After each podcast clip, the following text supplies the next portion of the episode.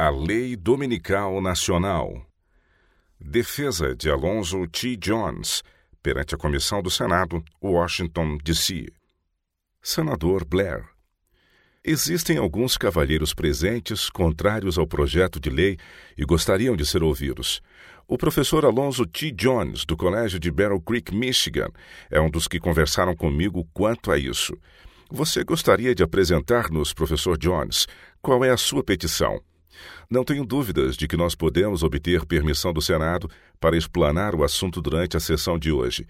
Queremos muito seguir em frente com esta audiência e completá-la agora. Como poderíamos fazer um arranjo para adaptar-se às suas conveniências?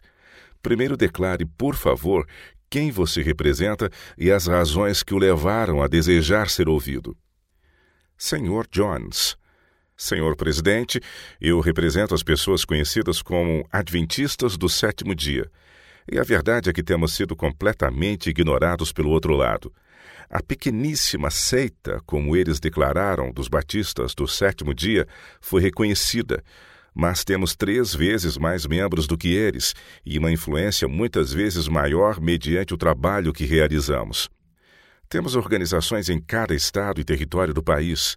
Temos a maior casa publicadora de Michigan, a maior casa publicadora de toda a costa do Pacífico, o maior sanatório do mundo, uma faculdade na Califórnia e outra em Michigan, um colégio de ensino médio em Massachusetts, um estabelecimento gráfico em Basel, Suíça, outro em Cristiana, Noruega e uma em Melbourne, Austrália.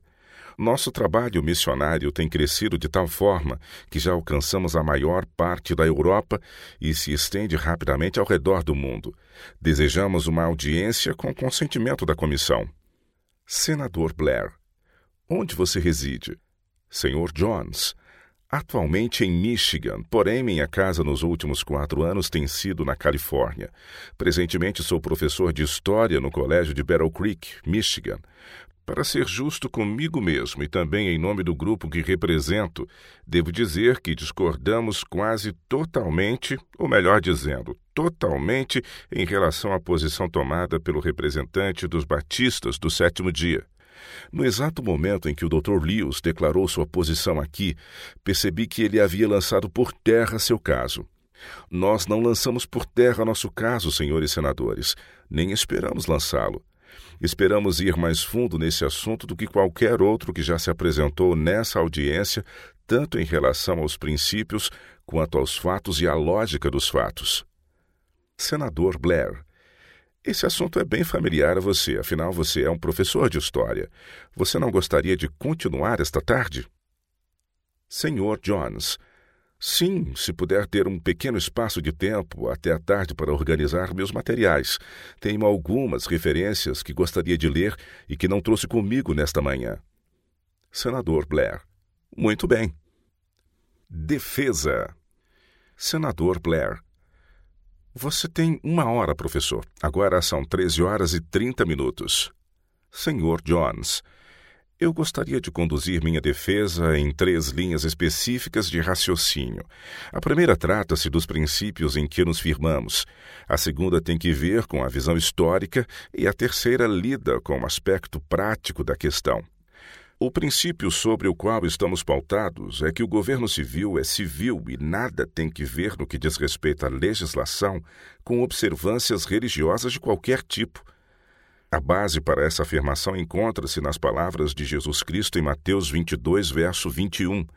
Quando os fariseus perguntaram a Jesus se era lícito pagar tributo a César ou não, ele respondeu: Dai a César o que é de César e dai a Deus o que é de Deus. Com essa abordagem, o Salvador certamente separou o que pertence a César daquilo que pertence a Deus. Não devemos dar a César o que pertence a Deus. Não devemos dar a Deus por meio de César aquilo que pertence a Deus. Senador Blair. Será que não pode pertencer também a Deus aquilo que pertence a César? Senhor Jones. Não, senhor. Se fosse assim, então o Salvador se emaranhou em suas palavras. Isso era exatamente o que os fariseus queriam. O registro bíblico diz que eles procuravam como enredar Jesus em seu discurso. Após ter estabelecido a distinção entre o que pertence a César e o que pertence a Deus, Se fosse verdade que as mesmas coisas pertencem a ambos, ele teria então caído em contradição. E onde estaria a força de suas palavras ao nos ordenar dar a César o que pertence a César e a Deus o que é de Deus? Senador Blair, não é uma ordem de Deus que entreguemos a César o que pertence a César? Senhor Jones. Sim. Senador Blair. Se César é a sociedade e o dia de repouso é necessário para o bem da sociedade, será que Deus não exige que estabeleçamos o dia de repouso para o bem da sociedade? E se a sociedade faz uma lei em decorrência disso, não seria essa lei obrigatória? Senhor Jones. É para o bem da sociedade que todos sejam cristãos, mas não é da responsabilidade do Estado fazer com que as pessoas se tornem cristãs. Se o Estado assumisse essa incumbência, isso certamente não seria um benefício para a sociedade. Nunca foi e nunca poderá ser. Senador Blair. Você não está confundindo o assunto? Uma coisa pode ser necessária para o bem da sociedade e, por essa mesma razão, estar de acordo com a vontade e o mandamento de Deus. Deus dá suas ordens para o bem da sociedade, não é mesmo? Deus não nos dá mandamentos que não tenham nenhuma relação com o bem da sociedade. Senhor Jones, seus mandamentos são para o bem do homem. Senador Blair, o homem é a sociedade, ela é composta de indivíduos. Senhor Jones, mas dentre as coisas que Deus ordenou ao ser humano para o bem de cada pessoa, há aquelas que dizem respeito unicamente ao relacionamento do homem para com Deus ele também ordenou coisas que se referem ao relacionamento dos homens para com seus semelhantes. No que se relaciona ao nosso dever para com nossos semelhantes, o governo civil pode ter algo que ver. Senador Blair. O homem estaria obedecendo a Deus ao obedecer à sociedade civil. Senhor Jones. Eu vou chegar a esse ponto.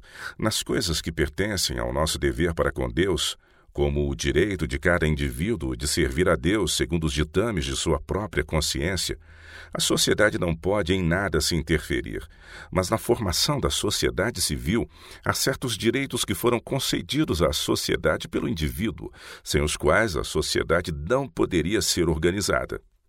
Senador Blair. Isso não procede. Quando foi elaborada esta doutrina de um pacto na sociedade?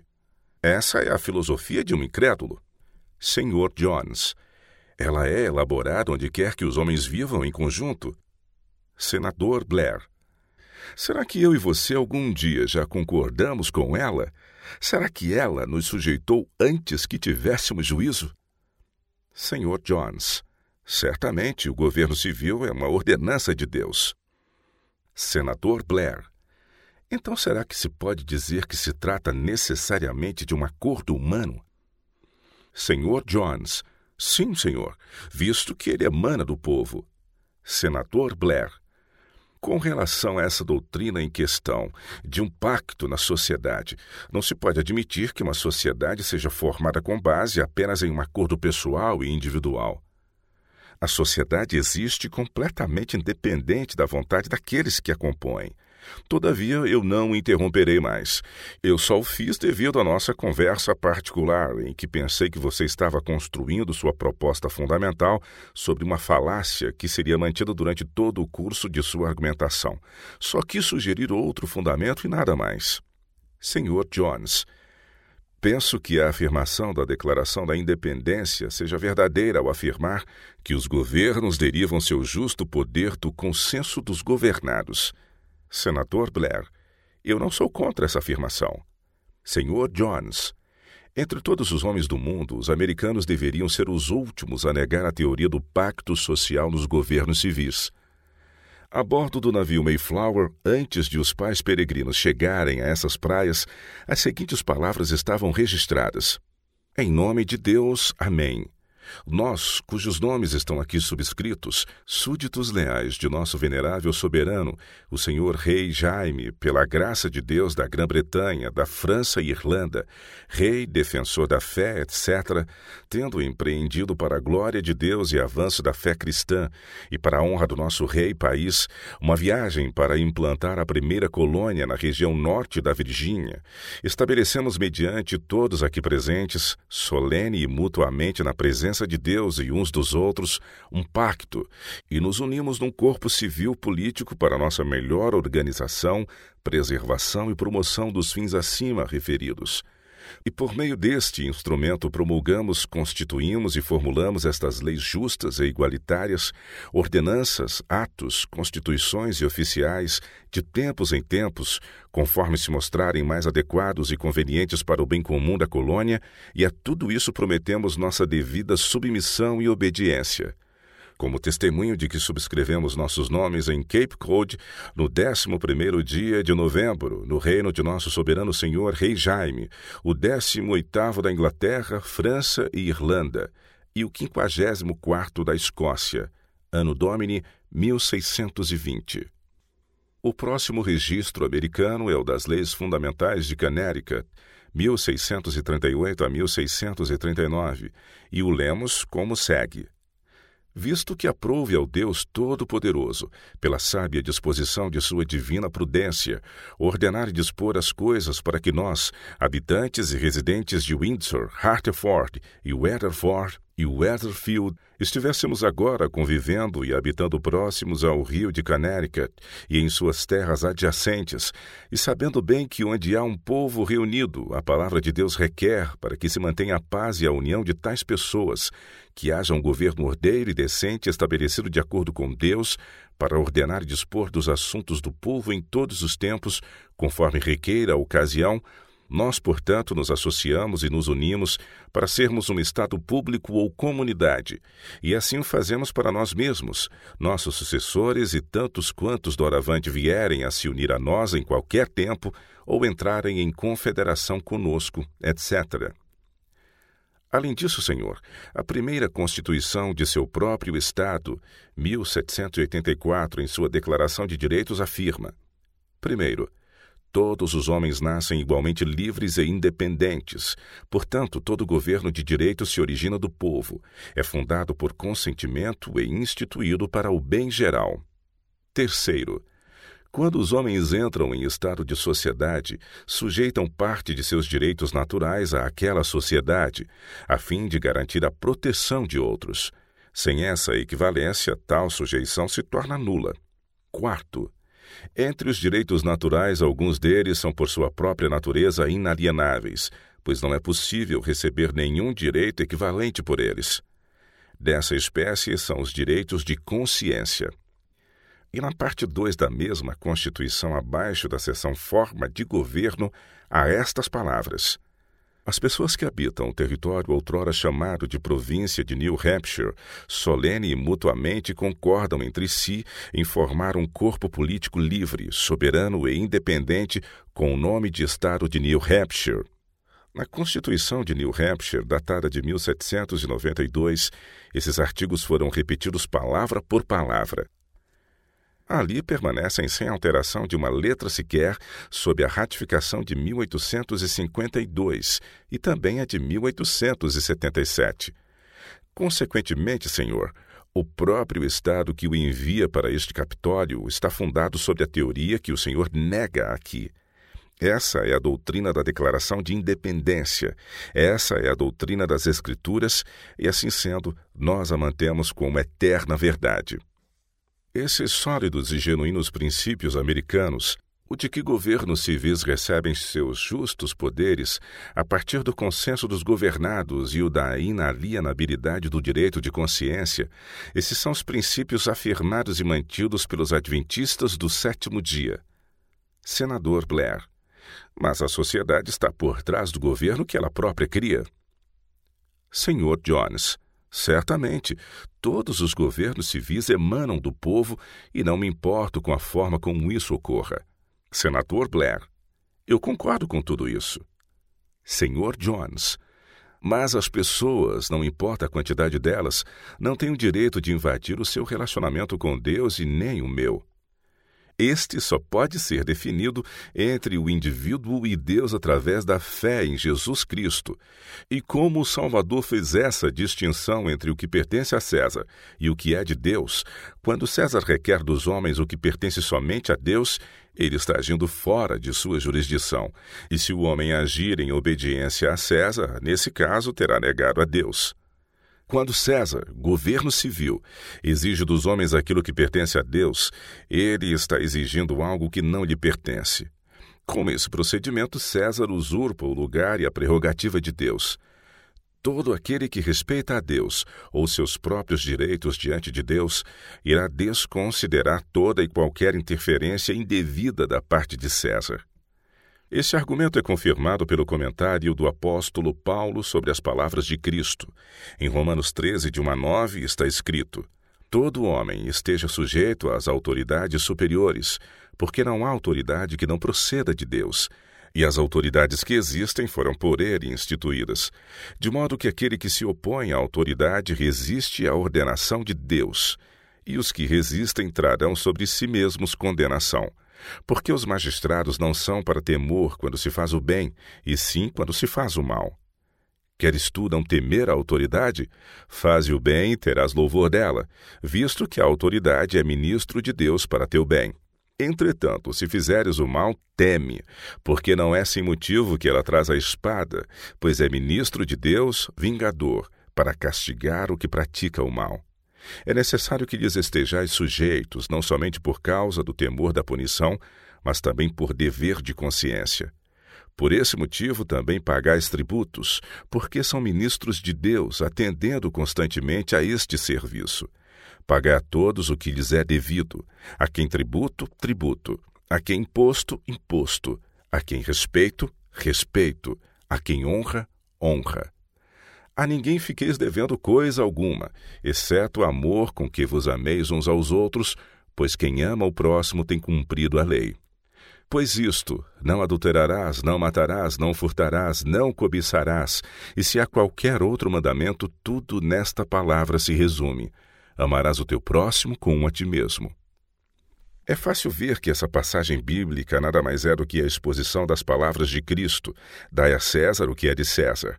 Na ordem do Salvador de dar a César o que é de César, existe claramente um reconhecimento da legitimidade do governo civil e de que ele tem reivindicações sobre nós que, por dever, devemos reconhecer e de que há coisas que o dever nos obriga a entregar ao governo. O capítulo 13 de Romanos simplesmente afirma a mesma coisa em outras palavras. Todo homem esteja sujeito às autoridades superiores, porque não há autoridade que não proceda de Deus, e as autoridades que existem foram por ele instituídas. Vale ressaltar que as palavras do Salvador foram uma resposta para uma pergunta sobre tributo. Perguntaram-lhe: é lícito pagar tributo a César ou não? Romanos 13, 6 se refere à mesma coisa ao dizer: Por esse motivo também pagais tributos, porque são ministros de Deus, atendendo constantemente a este serviço. Em resposta à questão dos fariseus sobre o tributo, Cristo disse: Dai a César o que é de César. Romanos 13, 7 ocupa-se do mesmo pensamento. Pagai a todos o que lhes é devido, a quem tributo, tributo, a quem imposto, imposto, a quem respeito, respeito, a quem honra, honra. Essas referências se harmonizam com o que já declaramos, que essa porção das Escrituras, Romanos 13, de 1 a 9, é um comentário divino sobre as palavras de Cristo em Mateus 22, de 17 a 21. A passagem refere-se primeiramente ao governo civil, às autoridades, aos poderes constituídos. Em seguida, ela se refere aos governantes como um poder que traz a espada e atende a assuntos ligados aos tributos. Então vem a ordenança de pagar tributo a quem é devido, seguida desta admoestação. A ninguém fiqueis devendo coisa alguma, exceto o amor com que vos ameis uns aos outros, pois quem ama o próximo tem cumprido a lei. Em seguida, ele faz menção do sexto, sétimo, oitavo, nono e décimo mandamentos e acrescenta: E se há qualquer outro mandamento, tudo nesta palavra se resume: Amarás o teu próximo como a ti mesmo. Há outros mandamentos nessa mesma lei a que Paulo se refere. Há mais quatro mandamentos na primeira tábua da lei, mandamentos que dizem: Não terás outros deuses diante de mim, não farás para ti imagem de escultura, não tomarás o nome do Senhor teu Deus em vão. Lembra-te do dia do sábado para o santificar. Então há o outro mandamento que resume todos esses. Amarás, pois, o Senhor teu Deus de todo o teu coração, de toda a tua alma, de todo o teu entendimento e de toda a tua força. Paulo conhecia muito bem esses mandamentos. Por que então disse: E se há qualquer outro mandamento, tudo nesta palavra se resume: amarás o teu próximo como a ti mesmo. Porque ele estava escrevendo os princípios estabelecidos pelo Salvador relacionados aos nossos deveres para com o governo civil. Nossas obrigações para com o governo dizem respeito unicamente ao governo e ao nosso próximo, porque os poderes do governo civil pertencem unicamente aos homens em suas relações de uns para com os outros e para com o governo. Mas as palavras do Salvador, tratando do mesmo assunto, fazem uma clara distinção entre o que pertence a Deus e aquilo que pertence ao governo civil. As coisas pertencentes a Deus não podem ser submetidas ao governo, aos poderes constituídos. Foi por isso que Paulo, embora tivesse pleno conhecimento da existência de outros mandamentos, disse: E se há qualquer outro mandamento, tudo nesta palavra se resume: Amarás o teu próximo como a ti mesmo. Ou seja, se existir qualquer outra regra concernente à relação entre o homem e o governo, ela está contida na frase: Amarás o teu próximo como a ti mesmo. Isso nos mostra conclusivamente que os poderes constituídos, embora ordenados por Deus, têm autoridade apenas sobre as coisas que envolvam a relação do homem com o seu próximo e apenas isso. Digo mais, visto que nesse registro divino sobre os deveres dos homens para com as autoridades constituídas não há referência qualquer à primeira tábua da lei, conclui-se, portanto, que os poderes constituídos, mesmo que ordenados por Deus, não têm autoridade alguma sobre a relação do indivíduo para com Deus. Considerando que os Dez Mandamentos contêm todos os deveres do homem e que a enumeração mencionada aqui, referente aos deveres do homem para com poderes políticos estabelecidos, não faz menção alguma de nada relacionado à primeira tábua da lei, conclui-se que nenhum dos deveres prescritos na primeira tábua da lei fazem parte das obrigações que o homem tem para com os poderes constituídos. Isso quer dizer, como já afirmamos, que os poderes constituídos, mesmo que ordenados por Deus, não foram estabelecidos por Deus para controlar o mínimo dever que seja relacionado com um dos quatro primeiros mandamentos. Esses são deveres do homem para com Deus, e com esses deveres os poderes constituídos não têm nenhum direito de se envolver pois Cristo ordenou que o ser humano desse a Deus, não a César, e nem por meio de César, o que é de Deus. Por conseguinte, Paulo, quando comentou as palavras de Cristo, não mencionou os primeiros quatro mandamentos. Por isso negamos e negaremos sempre o direito de qualquer governo civil de legislar sobre qualquer coisa que pertença à relação do indivíduo com Deus, conforme delineada nos quatro primeiros mandamentos. Este projeto de lei dominical, de fato, se propõe a legislar sobre algo que envolve o dia do Senhor. Se é o dia do Senhor, temos que dar esse dia ao Senhor e não a César. Quando César o exige de nós, ele está requerendo algo que não lhe pertence e com o que não tem nada a ver. Senador Blair. Sua objeção seria satisfeita se, ao invés de dizermos dia do Senhor, disséssemos domingo Senhor Jones. Não, senhor, porque o princípio subjacente ao domingo e seu único fundamento é de natureza eclesiástica, e qualquer legislação relacionada a ele constitui legislação eclesiástica. Mas lidarei de forma mais ampla com sua pergunta logo mais. Agora, não nos entendam mal nesse ponto. Somos adventistas do sétimo dia, mas se esse decreto fosse a favor da obrigatoriedade da observância do sétimo dia como o dia do Senhor, também nos oporíamos a ele tanto quanto nos opomos à forma como ele se encontra agora, pelo evidente motivo de que o governo civil não tem nada a ver com o que devemos a Deus, ou se devemos algo ou não, ou se o pagamos ou não. Permitam-me usar as palavras de Cristo novamente para enfatizar esse ponto. Naqueles tempos, a questão era sobre o tributo, se era lícito pagar tributo a César ou não. Respondendo a essa pergunta, Cristo estabeleceu o seguinte princípio: dai a César o que é de César e a Deus o que é de Deus. O dinheiro do tributo pertencia a César. Sua imagem e inscrição estavam nas moedas, portanto, este devia ser entregue a ele. Agora, nossa discussão tem que ver com a observância do dia de repouso, seja ele o sábado ou o domingo. E cabe aqui colocar uma pergunta não somente legítima, mas necessária: é lícito dar a observância do dia do Senhor a César? A resposta pode estar em suas próprias palavras. Mostrem-me o dia do Senhor. Que imagem e inscrição ele traz? Do Senhor, é claro. O próprio projeto de lei em discussão aqui hoje declara ser ele o dia do Senhor. Então as palavras de Cristo se aplicam a essa situação. Pelo fato de o dia do Senhor trazer a imagem e inscrição do Senhor, cabe a nós, portanto, dar as coisas do Senhor para o Senhor e as coisas de César para César. Ele não porta a imagem e inscrição de César. Ele não lhe pertence e a ele não deve ser dado. Novamente, vamos considerar a instituição referida pela palavra sábado. É lícito dar a observância do sábado a César ou não? Mostrem-nos o sábado. Que imagem e inscrição ele leva? O mandamento de Deus diz que ele é o sábado do Senhor teu Deus. Ele leva a imagem e a inscrição de Deus e somente dele. O sábado pertence inteiramente a ele. César nada tem que ver com o sábado, pois ele não lhe pertence.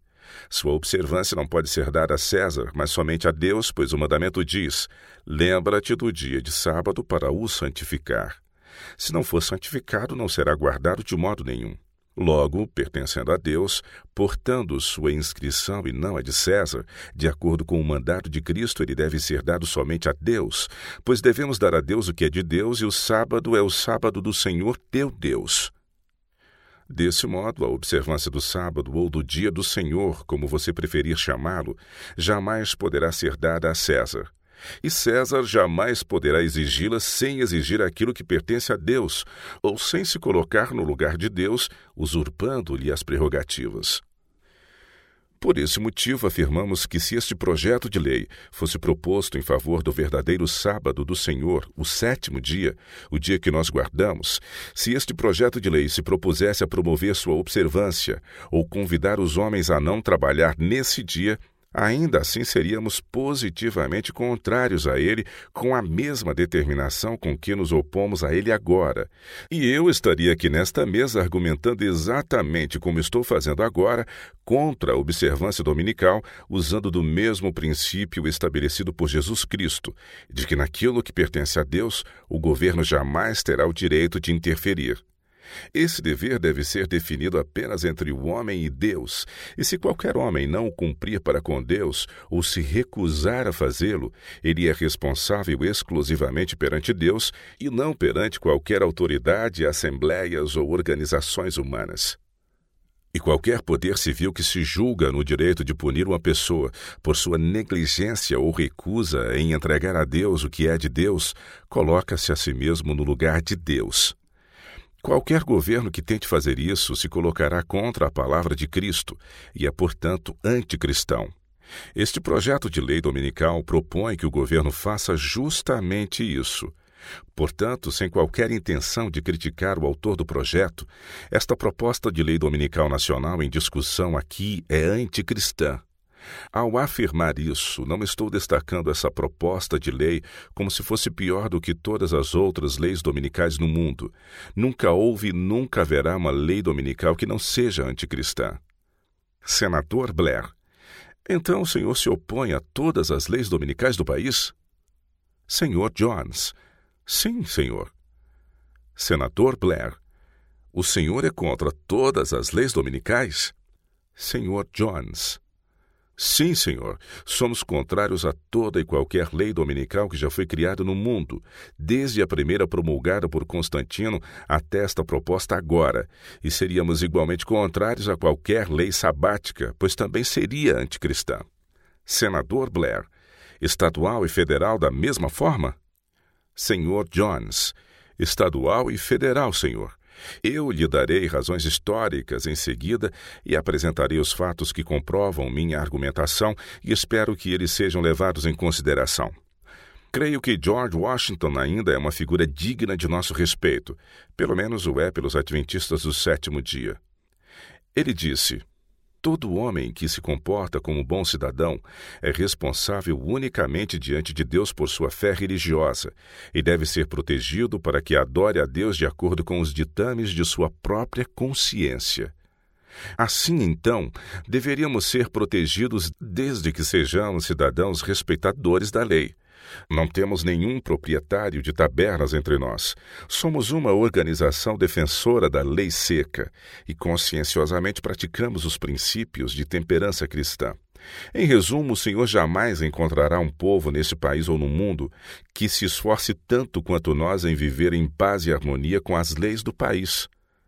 Com base nas Escrituras, ensinamos nossos membros a se sujeitarem às autoridades constituídas. Nota: o termo sabático neste livro se refere a descanso e pode se referir tanto ao sábado do sétimo dia quanto ao domingo. O leitor deverá ficar atento ao contexto em que esteja sendo usado. Nós lhes ensinamos que o maior dever do cidadão cristão é obedecer estritamente à lei, não por medo de punição, mas por respeito à autoridade do governo, por respeito a Deus e por dever de consciência para com ele. Senador Blair esse é o argumento que os mormons usam normalmente. Os mormons dizem que a instituição é uma questão de crença religiosa. Todos reconhecem o direito deles de crerem no mormonismo, mas quando eles partem para a prática, isso não causaria perturbação dos outros? Senhor Jones. Eu teria comentado sobre esse ponto, mesmo que o senhor não tivesse feito a pergunta. Mas já que o senhor introduziu o assunto, falarei sobre ele agora. Todo o meu argumento consiste em dizer que o governo civil jamais pode interferir com os deveres do homem contemplados nos primeiros quatro mandamentos. E este é o raciocínio inerente às palavras do Sr. Washington. Esses deveres dizem respeito somente a Deus. Bem, a poligamia é considerada adultério. Mas o adultério não é de forma alguma um dever do homem para com Deus, tampouco se encontra sob as exigências dos primeiros quatro mandamentos. Ele está registrado nas proibições da segunda tábua da lei de Deus, ou seja, nos mandamentos ligados ao nosso dever para com o próximo. Cabe ao governo civil decidir como os homens devem se conduzir perante o próximo. Essa é a própria razão de sua existência. Consequentemente, a prática da poligamia restringe-se a esse terreno e encontra-se legitimamente sujeita à jurisdição do governo civil. Minha defesa aqui não está apoiando de forma alguma os princípios do mormonismo, tampouco pode ela honestamente ser vista sob esse ângulo. Eu sei que o exemplo dos mormons é uma objeção sempre à mão daqueles que argumentam contra os princípios nos quais nos apoiamos. Ao lançarem mão dessa objeção, tais pessoas estão tornando o adultério uma prática religiosa. Mas contra todo esse tipo de objeção e argumentos, mantenho a posição de que o adultério não é, em qualquer sentido, uma prática religiosa. Ele não é altamente irreligioso, mas essencialmente incivil. E por ser incivil, o poder civil tem todo o direito de proscrevê-lo e puni-lo como faz com assassinatos, roubos, perjúrios ou qualquer outra ação delituosa. Além disso, negamos que atividades honestas em qualquer hora ou dia da semana possam ser adequadamente classificadas no mesmo nível do adultério. Há pessoas que acreditam em comunhão de bens nesse mundo. Vamos supor que elas baseiem seus princípios de ter todas as coisas em comum no exemplo apostólico. Muito bom. Eles têm o direito de fazer isso. Toda pessoa que vende suas propriedades e coloca o dinheiro num fundo comunitário tem o direito de fazer isso se assim preferir. Mas vamos supor que essas pessoas, ao promoverem esse princípio e reivindicarem ser ele uma ordenança religiosa, decidem, sem o seu consentimento, confiscar a sua ou a minha propriedade e integrá-la à comunidade deles. O que vai acontecer? O Estado vai proibir tal prática.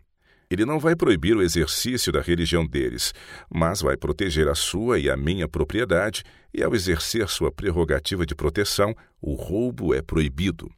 Ao proibir o roubo, o Estado nunca pergunta se o roubo constitui uma prática religiosa. O mesmo pode ser dito à poligamia praticada entre os mormons. Mas vamos considerar isso sobre outro aspecto. Cada ser humano neste país, ou em qualquer outro lugar, tem o direito de adorar um ídolo se ele quiser. Esse ídolo encarna as convicções dessa pessoa em relação a quem Deus é. Ele só pode adorar de acordo com suas convicções. Não importa o formato que esse ídolo tenha, a pessoa tem o direito de adorá-lo em qualquer lugar do mundo, portanto também nos Estados Unidos da América. Mas suponha que a adoração a esse Deus envolva tirar a vida de uma pessoa da comunidade e oferecê-la como sacrifício humano. O governo civil existe para a proteção da vida, da liberdade, propriedade, etc., e deve punir qualquer pessoa que atentar contra a vida do próximo. A lei civil protege a vida humana contra tal prática religiosa de quem quer que seja, mas ao punir o agressor, o Estado não considera absolutamente a filiação religiosa desse cidadão. A lei o puniria igualmente se o cidadão não tivesse pretensões de estar prestando um culto religioso. Ele é punido por seu ato de incivilidade, por assassinato, mas não por sua irreligiosidade.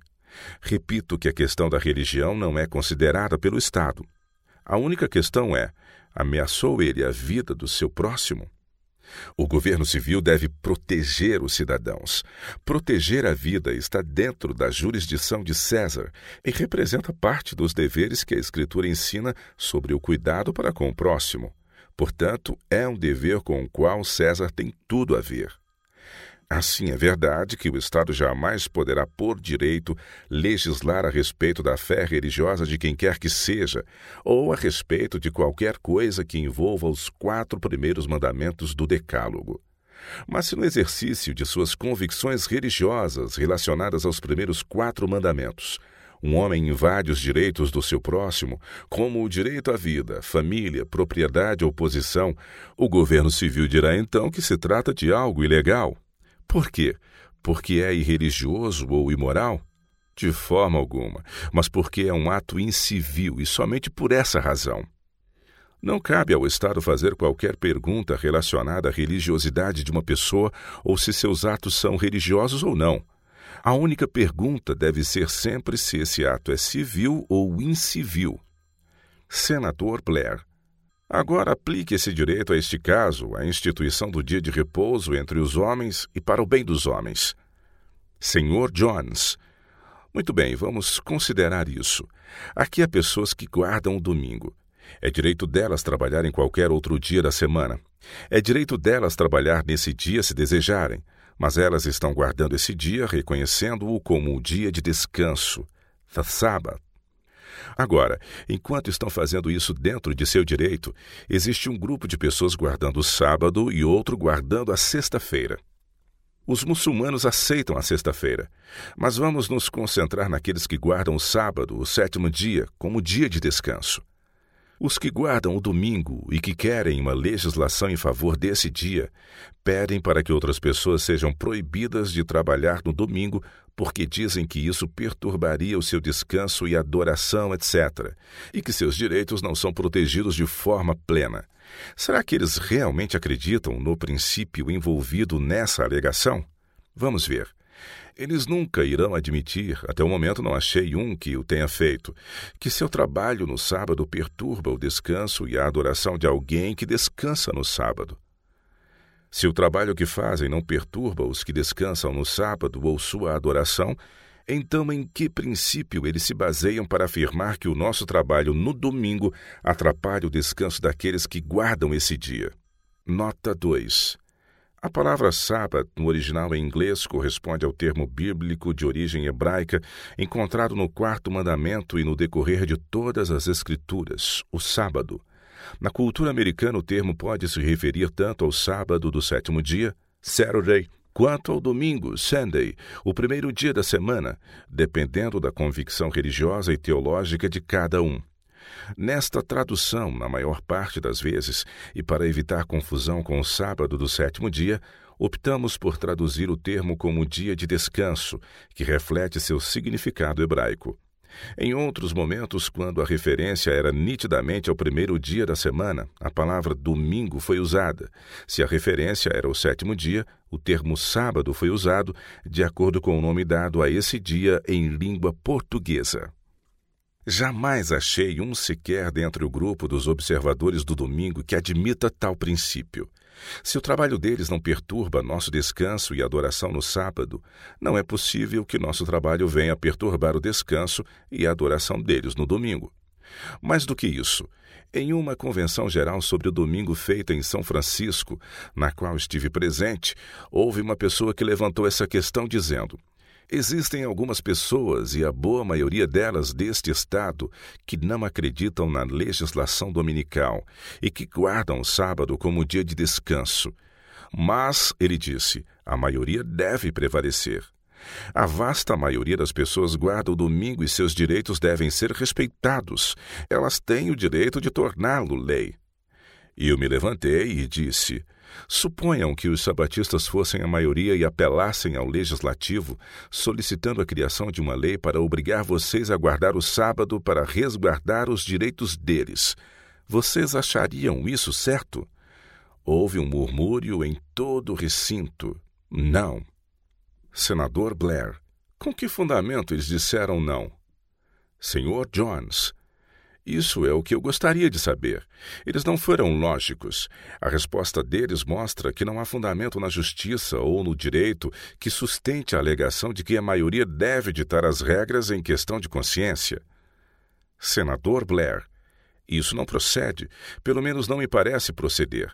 A maioria tem o direito de governar naquilo que diz respeito à ordem da sociedade. E se César controla a sociedade, então a maioria tem o direito nesse país de dizer o que daremos a César. Senhor Jones. Muito bem, mas a maioria não tem o direito de dizer o que daremos a Deus. Tampouco tem ela o direito de dizer que devemos dar a César o que pertence a Deus. Se 999 pessoas de cada mil nos Estados Unidos guardassem o sétimo dia, ou seja, o sábado, e eu considerasse ser minha escolha e direito de guardar o domingo, então eu iria insistir nisso e eles não teriam qualquer direito de me obrigar a guardar o sábado. Senador Blair. Em outras palavras, você assume a posição de que, para o bem da sociedade, não importando o aspecto religioso em questão, a sociedade não pode exigir abstinência do trabalho no dia de repouso, mesmo que isso perturbe os outros. Com relação a perturbar os outros, já provei que isso não ocorre. O contexto de sua pergunta define exatamente minha posição. Senador Blair, você é lógico durante todo o seu argumento de que não deve haver nenhum dia de repouso. Foi-me entregue a seguinte pergunta: O senhor também é contrário a todas as leis contra a blasfêmia? Senhor Jones. Sim, senhor, mas não porque blasfêmia não seja algo errado, mas porque o governo civil não pode definir blasfêmia ou punir quem a comete. Blasfêmia é questão que pertence a Deus, é uma ofensa e um pecado contra ele. Senador Blair, suponha essa prática em grande escala.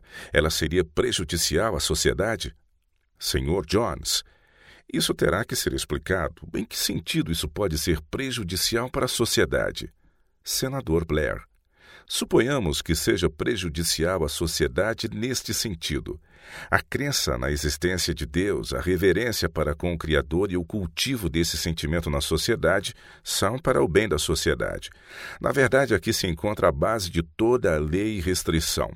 Se o Todo-Poderoso, que sabe todas as coisas, ao menos assim se supõe, e tem todo o poder, não tem nenhum direito de nos restringir, fica difícil de ver como podemos restringir uns aos outros.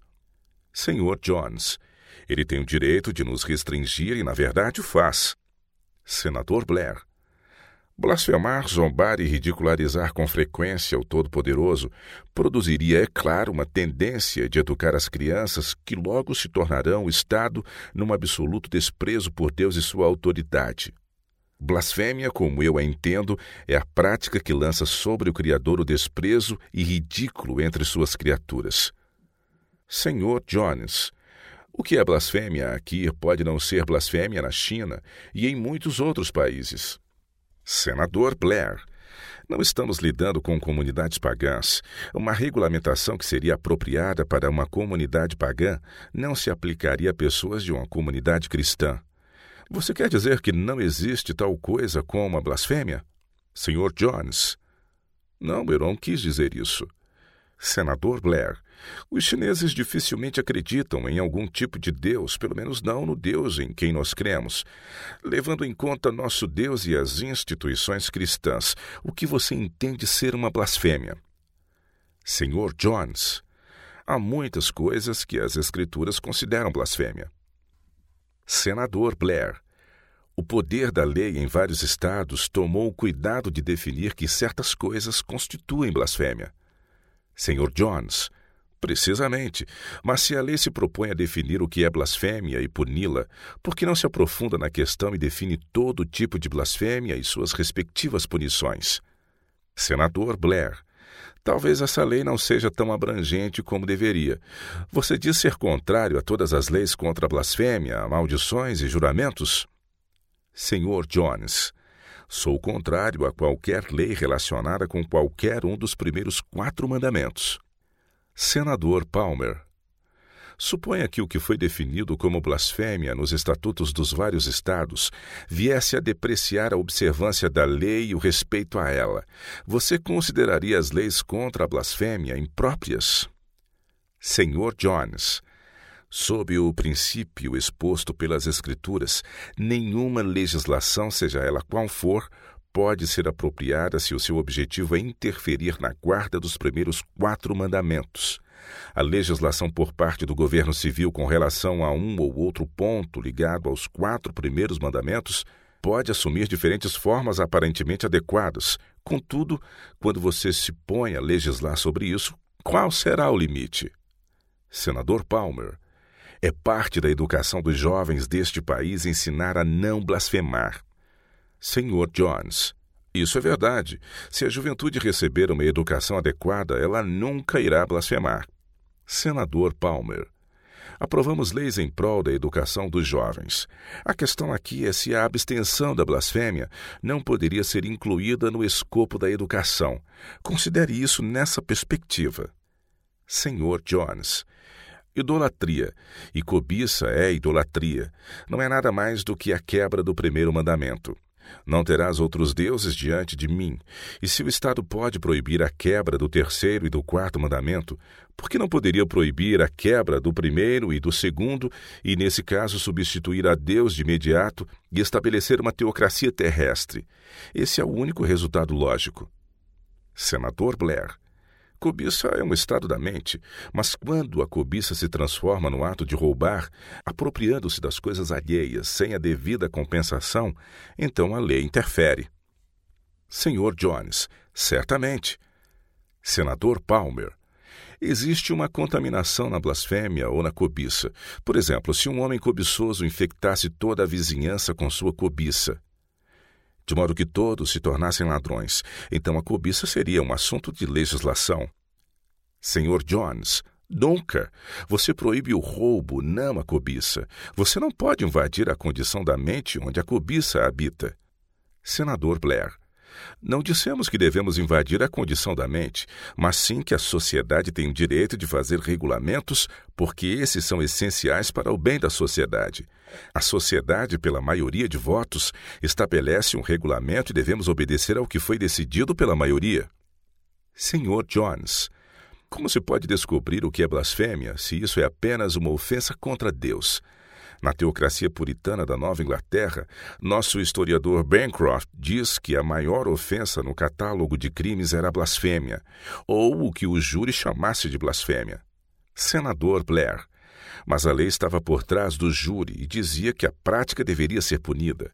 Se um júri de doze homens dissesse que um homem havia claramente cometido o ato, então a prática poderia ser punida.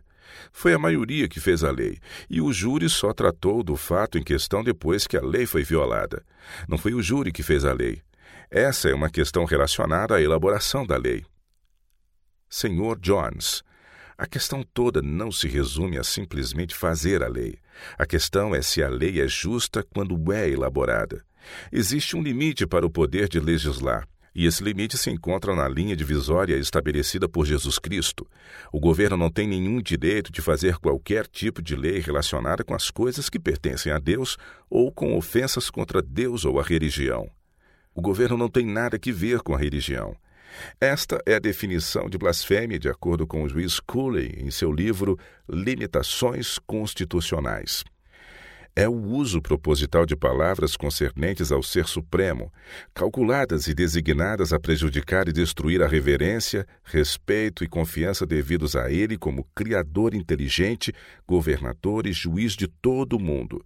Deve existir uma motivação maléfica, deve existir uma tentativa deliberada e maliciosa voltada para diminuir a reverência dos homens para com a divindade ou para com a religião aceita. Percebe-se de relance que as leis contra a blasfêmia procedem do antigo sistema inglês de estatutos que regulavam as ofensas contra Deus e a religião. E é sob essa rubrica que é colocado esse estatuto em cada sistema de lei civil.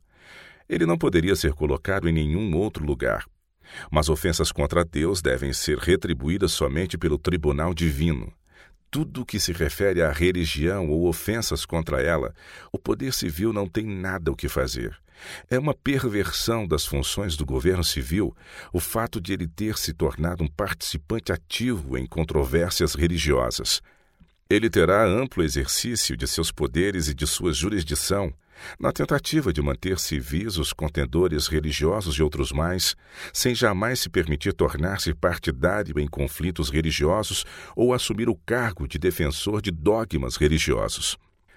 Mas, de acordo com a definição de juiz Cooley, a blasfêmia é uma tentativa de diminuir a reverência que uma pessoa tem não apenas para com a divindade, mas para com a religião aceita também. No entanto, qualquer pessoa neste vasto mundo tem o direito de diminuir a reverência de outras pessoas para com a religião aceita ou adotada se ele achar que ela é errada. Consequentemente, como eu disse momentos atrás, o que seria caracterizado como blasfêmia aqui não seria blasfêmia na China, e o que está estritamente de acordo com a palavra de Deus e a fé em Jesus Cristo é necessariamente blasfêmia na China, na Turquia ou na Rússia.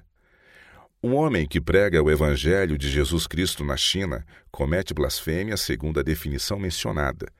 Ele estaria fazendo uma tentativa intencional de diminuir a reverência das pessoas daqueles países em suas crenças e para com as divindades reconhecidas na religião deles.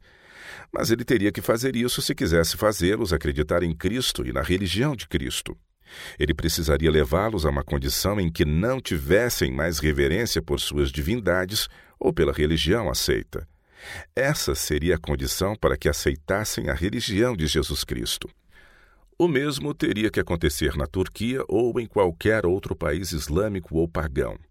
Em qualquer lugar em que o Evangelho de Jesus Cristo é pregado, quer seja num país islâmico ou em qualquer outra nação pagã, ele será considerado blasfêmia segundo essa definição, porque seu único objetivo será não apenas diminuir a reverência dos homens por suas divindades ou pela religião aceita de determinado lugar, mas também convertê-los completamente de suas religiões e, se possível, apagá-las de suas mentes.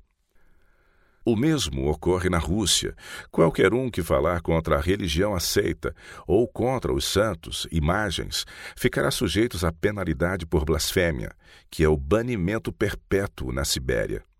Mas se a blasfêmia é um assunto digno de legislação pelo governo civil, e se é legítimo que o governo assuma o papel de defensor da fé, então é perfeitamente correto que os chineses elaborem leis com as devidas penalidades, sejam elas quais forem, a fim de proibir a pregação do Evangelho de Jesus Cristo dentro de seus territórios, pois a pregação diminuiria a reverência dos chineses para com suas divindades e para com a religião aceita do país.